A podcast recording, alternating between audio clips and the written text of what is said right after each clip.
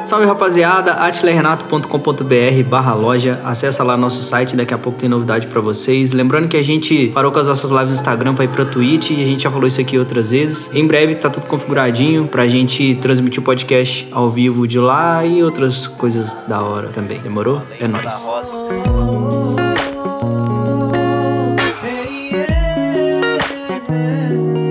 É isso aí, rapaziada. Estamos aqui em mais um episódio do podcast. Um podcast que a gente troca ideias sobre música, sobre carreira, sobre vida. E, enfim, fica aí com a gente. A gente vai trocar uma ideia hoje, fazer um apanhadão aí sobre o nosso processo, desde a pré-produção de um single até o lançamento, todo o trabalho que a gente tem que fazer. Vamos falar especificamente da Frio de Moletom, como é que foi, né? Que aí a gente vai ter um exemplo real para vocês. Quem não ouviu ainda, vai aí, Atila Renato, procura aí. Frio de Moletom é um som som novo que a gente lançou faz pouco tempo. E, enfim, ouve lá, assiste o clipe e tamo junto. Então, galera, é, a gente sabe que o processo de uma criação assim de uma música, quando você resolve trabalhar um single só, às vezes a gente pensa que o trabalho é, é menos e tal, mas é totalmente pelo contrário, né? Eu acho que o trabalho até a gente já fez produção de DVD, já fez produção de, de disco e mesmo fazendo o lançamento de um single só, a gente viu o quanto também é trabalhoso, né? É, mesmo sendo só uma música e tal. E cara, começar pela composição, velho, desde que a música nasce, aí a gente começa começa a pensar nas paradas. O, Renato ele tá mais habituado com as composições aí, ele pode falar melhor do processo, mas enfim, a de Moletom nasceu com a gente lá na roça, é, tentando achar umas paradas, tentando achar uns caminhos, enfim, é isso aí.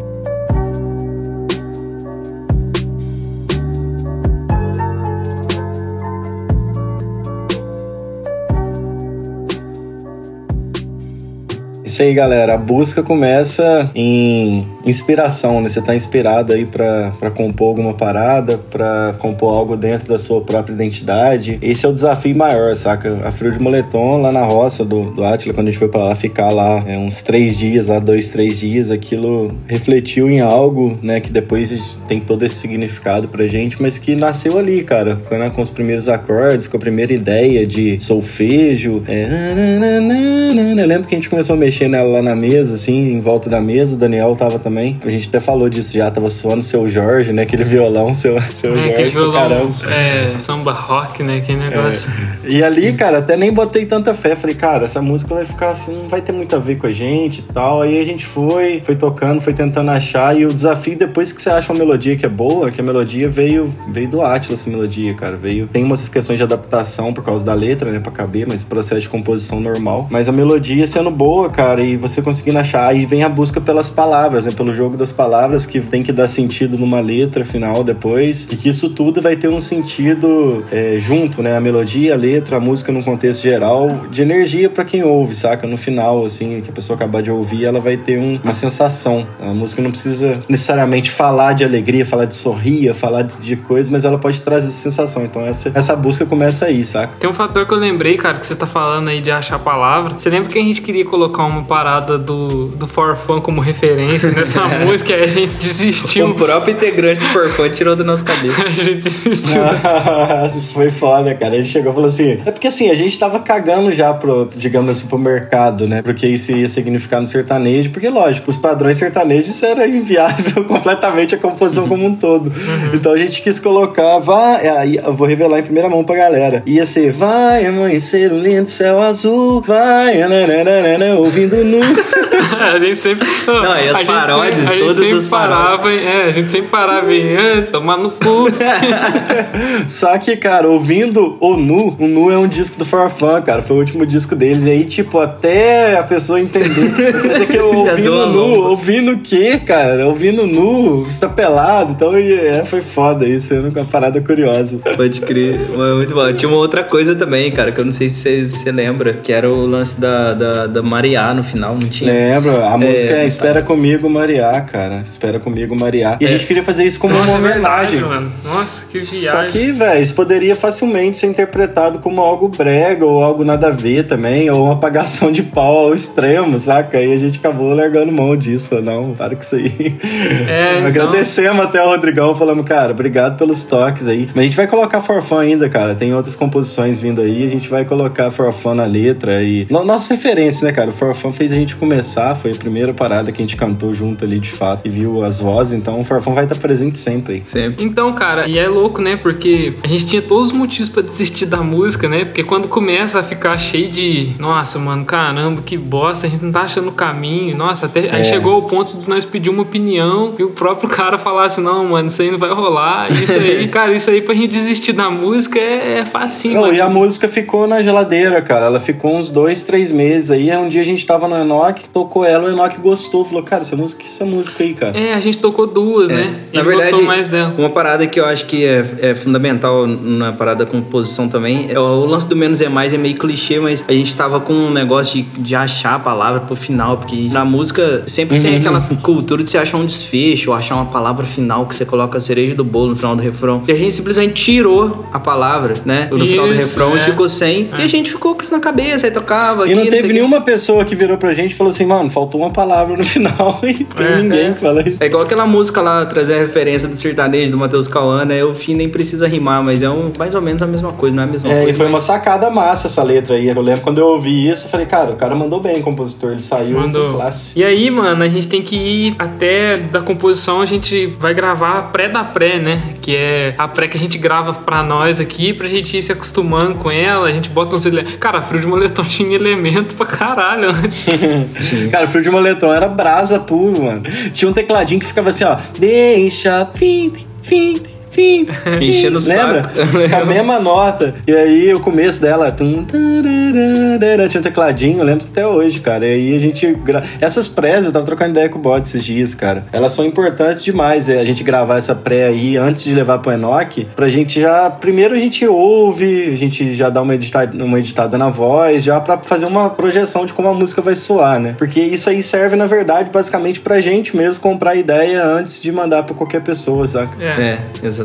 E eu acho que também, cara, serve pra poder chegar pronto pro produtor, né? Chega meio Claro. pronto pro produtor e ele, ele consegue. Ele não precisa ficar pensando tanto em qual caminho. É, se bem que chega lá ele não faz nada do que tá na pré. Ele faz tudo diferente. Não, sim, não, sim, mas por exemplo, ritmicamente já tá Sim. definido. É, a ideia. É. Eu acho que o mais importante é a melodia, né? E a, É. e a, a base em É, si. mas a- essa pré que a gente tá falando também, cara, é- raramente a gente coloca muita coisa, né? É mais um violão mesmo, um violão e voz, porque senão até trava um pouco a ideia do produtor, né? Parece que deixa o cara já limitado. Aí a gente chega com essa pré já pro Enoch, e apesar dele de ser só uma pré, né? Não, não ter muito arranjo nem nada, é, é fundamental pra ele comprar a ideia também. Mas eu digo assim, no começo, quando eu falei que serve pra gente comprar a ideia, é mais em termos de colocar uma energia mesmo em cima da música já. E se o Enoch curtir, cara, aí a gente já fica tranquilo. A gente sabe que vai chegar lá no estúdio e vai, e vai ser massa pra caramba. E cara, é, entre esse processo da composição e a pré, né, a gente já começa a pensar em algumas coisas, né? Em que ação a gente pode fazer. A frio de moletom mesmo, a gente sempre pensou, cara, se a gente fizer uma roupa com isso, por mais clichê que isso possa parecer, eu acho que é da hora ter uma roupa assim, escrito frio de moletom e tal. Então, a partir desse momento, a gente já começa a pensar em, em que ações de marketing a gente pode fazer, em qual coisa a gente vai poder fazer para poder trazer o- a pessoa que ouve para perto e tal. E desde esse momento a gente já começa a pensar nessas coisas. Então, é onde o lance de ah, você vai lançar um single parece ser menos trabalhoso, não é, né? Você tem que pensar aqui, a gente como artista independente, geralmente o artista maior, ele, ele sim pensa no conceito, ele faz todo o processo, mas o cara que tem uma equipe ali, né, cara, para ele botar as ideias dele para fora e executar rápido é, é fácil, né? A gente aqui com três, a gente vai tentando fazer todo o processo, mais o Enoch, né? E, cara, depois a gente chega no Enoch, que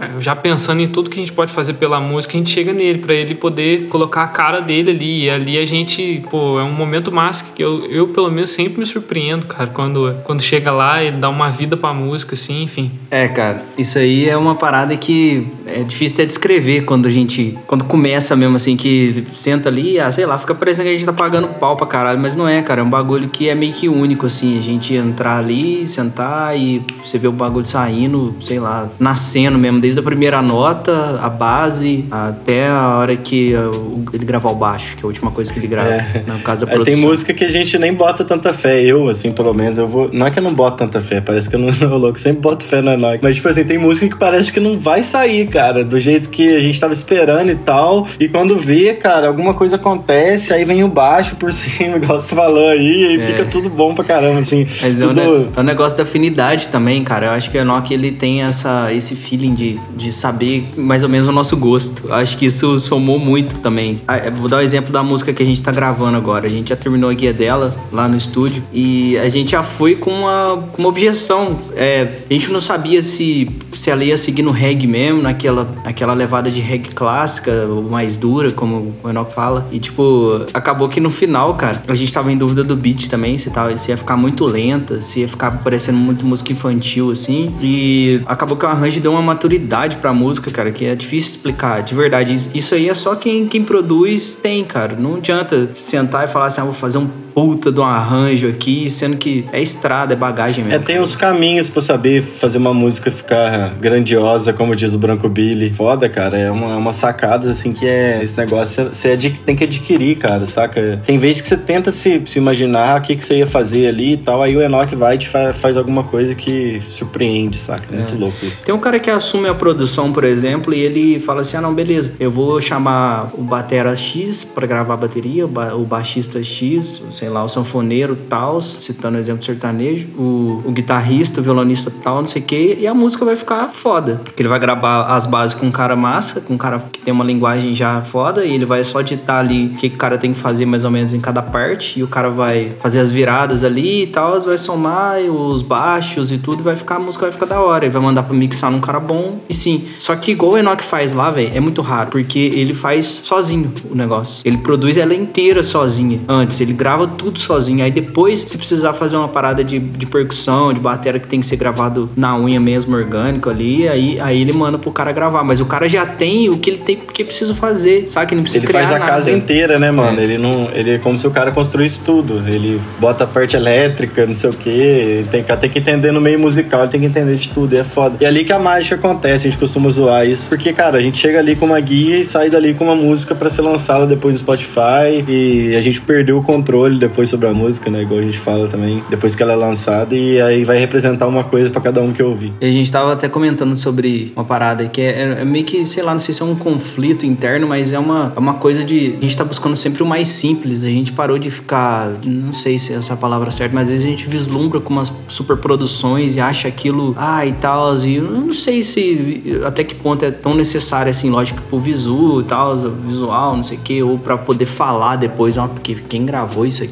foi fulano, quem não sei o que, não sei o que. E a gente tá optando tudo pelo mais simples ultimamente, desde a, das peças de batera, a parada mais orgânica, a forma que vai mixar, e assim foi com a frio de moletom. Eu acho que a gente tá ficando mais feliz, mais satisfeito com as coisas, saca? E eu não sei, parece que é mais. O mais simples você consegue agradar mais, não é agradar mais, mas você consegue é, imprimir mais verdade. E as pessoas que vierem, que estiverem mais propensas a gostar daquilo, é, eu acho que vai ser mais verdadeiro, assim. Ela vai, as pessoas vão conseguir absorver aquilo melhor do que ah, uma parada super mega produzida ou então um, vídeo, um clipe, iguais os clipes que a gente tem visto ultimamente aí. É, é sempre uma parada mirabolante, saca? Com muita transição, muita coisa, muito cenário, muita. Eu não sei, cara, se é por causa das coisas que a gente vem consumindo também. Eu que fico mais com essa parte visual. Quando a música nasce lá na composição, eu já imagino um clipe. Às vezes o Renato dá umas ideias de clipe também. E eu já imagino a cor, já, tudo, como é que vai ser, a cor que vai ser a mesma cor que vai trazer os tons ali pra gente fazer a concepção da capa, a parte de identidade visual. É, isso tudo rolando si. enquanto a gente tá nessa transição de ouvir a pré aí que a gente grava em casa, né, no home studio, para levar pro Enoch até o dia do lançamento, toda essa ideia também de identidade, né, mano? E é, é isso, cara. É, tipo, é, é, meio que um conf... Eu não sei, cara. É porque ultimamente, eu não sei se tô ficando mais velho, ficando chato também, mas o Renato acho que tá sente próximo a isso. Vergonha de algumas coisas, mas, sei lá, dificuldade de gostar de algumas coisas, tá ligado? É, a gente tava falando isso aqui antes de começar e, e isso tá refletindo bem na, nas músicas, assim. Eu sei que no futuro, sei lá, daqui a alguns anos, dificilmente eu vou ter vergonha da Frio de Moletom, tá ligado? Ou, da, ou do clipe, ou de uma coisa ou outra. Talvez de uma cara ou outra que eu fiz no clipe, mas do contexto geral, tá ligado? Porque a gente sempre olha pra gente no passado com um olhar muito crítico. Mas é maturidade, a gente vai é, evoluindo com relação a isso. Mas o, o, mais simples, acho que ele, cara, é perfeito. Ele funciona perfeitamente. Tá é, cara. Ed Sheeran é a prova disso também, né? né? Só é. Complementando aí, Exato. Porque o cara compõe voz e violão, faz show com o estádio lotado. Ele mais um cara, mais dois. né? É, eu ia, eu ia dar um outro exemplo, cara, disso aí. É aquela música que tocou muito no TikTok lá, aquela.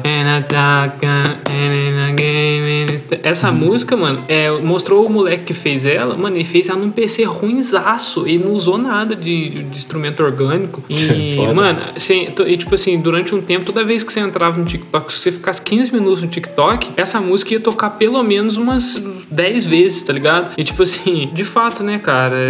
Nem sempre você querer enfeitar muitas coisas vai determinar um, vamos falar, sucesso, né? Porque eu acho que isso que o cara alcançou aí de você entrar numa plataforma e a música tocar pelo menos umas 10 vezes, eu acho que, é- eu acho que é um sucesso, assim, pode falar, né, cara? Enfim. E, mano, durante todo esse processo a gente já vai pensando em tudo que vai ser feito, o caminho que vai tomar. E aí tem o processo criativo que eu acho que eu tava falando, de pensar em, em arte, em capa do disco. E a gente já falou sobre isso em alguns episódios aqui. Eu sempre falo essa frase, mas é porque a gente Mas é- acaba voltando nos assuntos pra poder falar melhor deles em, em outros episódios, né? Essa parte aí, mano, a partir de que momento você começa a pensar em cor, assim, ou então quando o negócio já tá saindo lá, você fala, nossa, cara, acho que, acho que o vermelho, essas nuvens É. aqui, tá ligado? É, tem umas coisas que mudam no meio do caminho, né? Mas eu, eu desde o comecinho lá, da, lá na roça, mesmo, pensando na música, eu já tinha uma ideia. E a gente tava ouvindo Wolfpack pra caralho, aquela ideia do, do plano de sequência, veio tudo de a gente ter chapado nos caras na época. E era mais ou menos isso, eu sempre quis fazer uma parada, já apliquei um pouquinho disso aí na, na de Casa, que é a coisa meio VHS, meio nostálgica pra gente que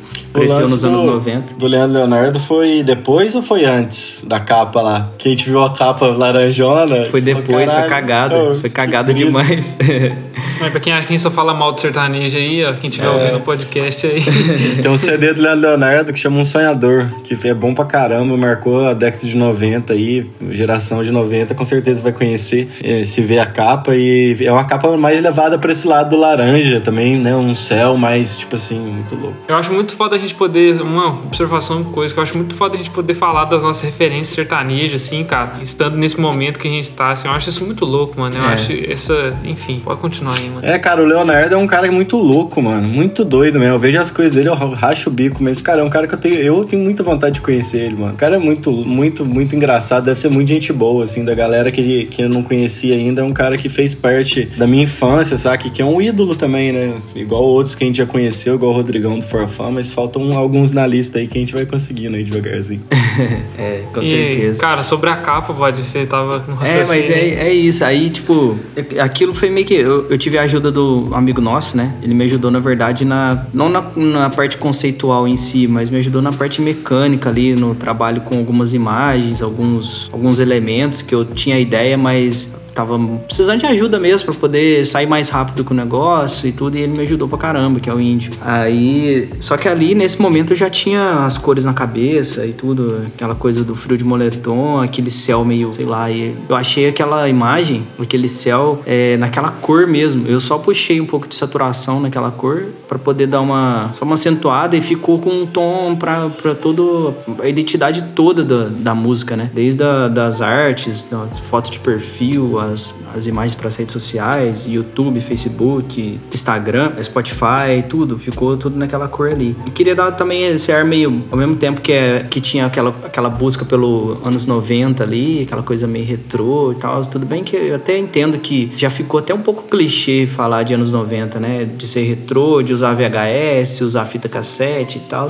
Mas a gente acabou que sentiu que tava legal ali, a gente usou também algumas imagens é, com referência a isso. E aquelas fotos, nossa, era uma foto antiga já, que a gente tinha tirado para fazer umas coisas da, da loja. E a gente acabou usando na, na capa, porque deu certo ali também, não sei, fluiu. Nós não precisamos fazer foto de estúdio nem nada. Cai de novo na parada simples, né? Só que aquilo, a capa ela foi, ela foi se moldando ali. A gente também tem uma, uma tendência a gostar mais das capas para Spotify, para as plataformas digitais, sem a nossa cara ali, sem a foto. Acho que é, é melhor também, é menos tendencioso e você enjoa menos. Acho que pro futuro isso é, é legal também. A gente vai, vai curtir mais, eu acho. É igual a capa da, da música que a gente tinha no Spotify, que era. Que isso novinho. Não, aquela. Como é que chama? Eu pagar Eu conta. pagar conta. Aí eu pagar conta, ela é uma capa que não me enjoa, não me enjoou. Hoje eu olho pra ela, tipo assim, lógico, eu faria ela diferente, mas por não ter a nossa foto, eu já acho mais legal, assim, saca? Então é desde a de casa que a gente já tava buscando esse negócio retrô, do vídeo videocassete e tal. A gente conseguiu pôr um pouquinho disso, mas a Frio de Moletom a gente entrou de cabeça. E os tons foi, foi baseado nisso, sabe? E depois gravando no, clipe, a ideia era ter aquele aspecto de filmagem mesmo, daquela câmera que você punha nas costas ali, que o, sempre alguém, alguém tem, quem nasceu nos anos 90 e nos anos 80, cresceu nos anos 90, na verdade, viu ali um tio com uma filmadora filmando churrasco, alguma coisa, e era aquele planão sequência, né? O cara começava a gravar ali e não parava mais. E filmava qualquer bobeira, criança passando correndo, o cara tirando carne ali do, da churrasqueira, cerveja, aí um enchendo o saco do outro. Aí ficava filmando assim, o povo sentado, parado e olhava pra câmera sem graça, aquela luz ali. Então era, mas a ideia foi, foi exatamente dá fazer essa. Um clipe, dá pra fazer um clipe só com as cenas do Renato. É, o Renato tem VHS.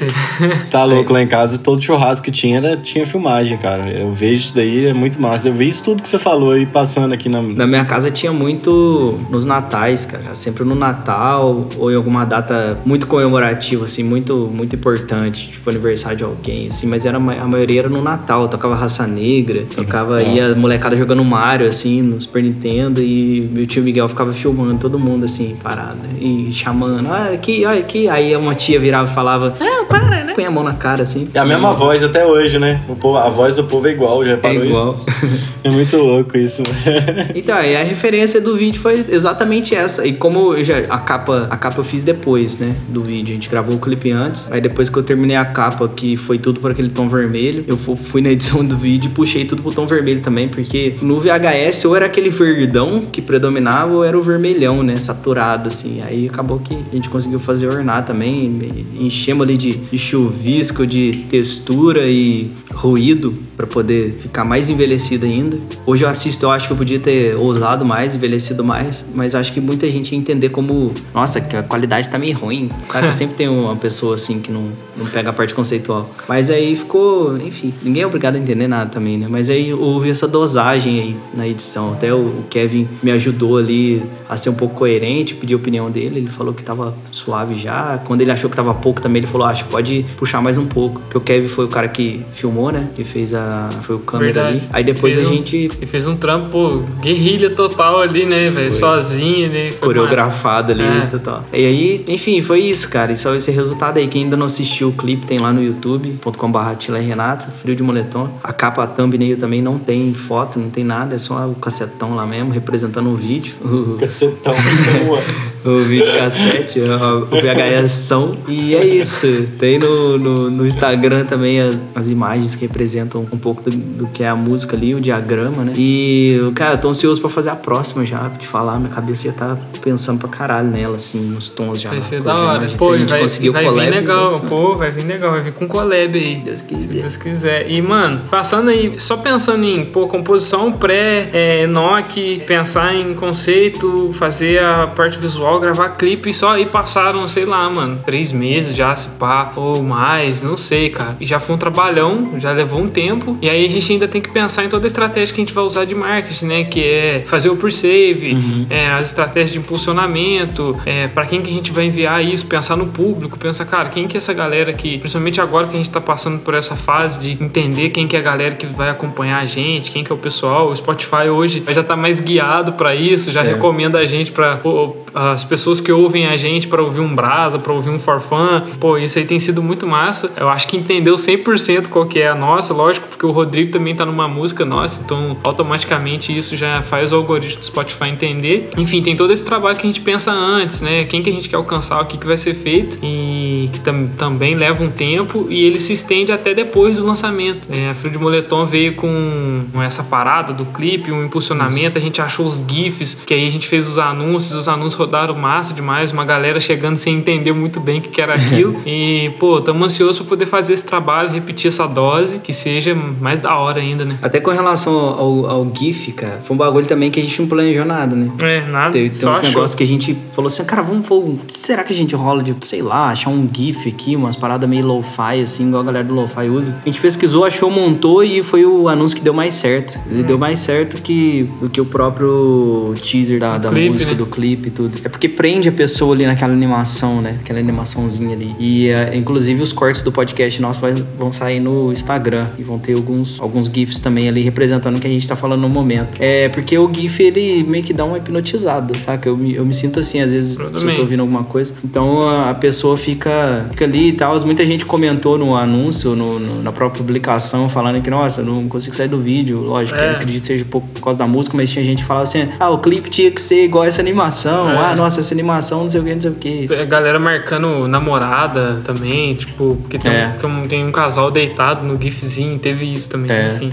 essa uma conexão série de, de, coisas que geram ali. Mas foi isso, cara. A parte de. A, a, falando agora da parte financeira, a gente tinha uma ideia do que a gente queria, que a gente precisava investir na música. Aí a gente separou a grana, fez disso mensal, dividiu ali nos meses e a gente ainda tá né, nesse dentro dos três meses de processo que a gente tinha estipulado e, e, e assim tá sendo né? Graças a Deus estamos conseguindo fazer um marketing da hora, trazer uma galera massa, assim, ter uma galera legal também. O marketing no YouTube tá começando agora e pro Spotify já teve um, um barulho, assim, que a gente conseguiu fazer. E é aquilo, cara, é, é uma, uma caminhada, né? Desde a composição até o lançamento da música e o pós ainda, que é o mais importante já. É, e até é, durante esse caminho é, tem uma parte que ninguém conhece a música, né? E tem a parte que a partir de tal dia todo mundo vai ouvir e a música vai perder o controle, né? Vai significar uma coisa para cada pessoa que ouvir. Isso é muito louco também, cara. Vai despertar sentimentos diferentes, trazer significados diferentes. É uma parada que nasceu numa. começou a, a ser desenrolado no final de semana, não lembro se era meio de semana, mas enfim, quando a gente tava na roça e, e passou, se desenrolou, a gente passou todo esse processo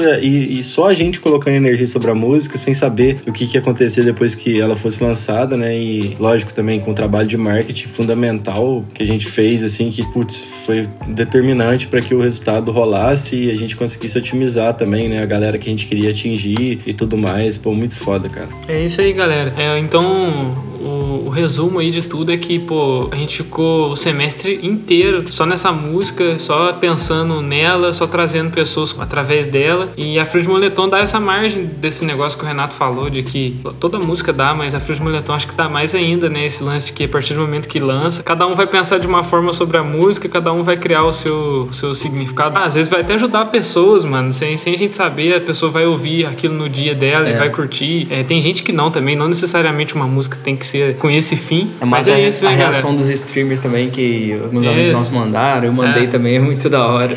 Da hora. Tem um pro player lá de Fortnite que reagiu à música, velho, foi muito massa. Só que eu, eu capturei e não foi o áudio, bugou o áudio, ah. não foi, não consegui. A gente só, eu só vi a reação dele ao vivo, né? E depois eu mandei pra. Não mandei pra vocês porque não tinha o áudio, mas uhum. eu tenho registrado em vídeo, muito massa. O cara, cara de Goiânia, e tanto que ele, a primeira impressão que ele teve foi que era uma dupla sertaneja. Eu falei, não, mano, ouve lá no Spotify e tal. Aí ele ouviu, depois ele indicou pra caralho na live dele, foi muito da hora também. É isso aí, galera. Considerações finais? É isso aí, galera. Mais uma vez, foi muito massa trocar essa ideia aqui. Manda frio de maratão pros seus amigos aí, pra ver as reações e tal do que a gente tá falando aqui também. E é isso. Demorou? Tamo junto. Valeu, acesse nossa loja lá, tem os produtos nossos e acompanha a gente aí nas redes sociais também, no YouTube. Tamo junto. É nóis. Valeu, rapaziada. Até a próxima. Até semana que vem, terça-feira. É isso aí, galera. Ouçam lá, Atila Renato, Frio de Moletom. Tamo junto. Valeu. Valeu.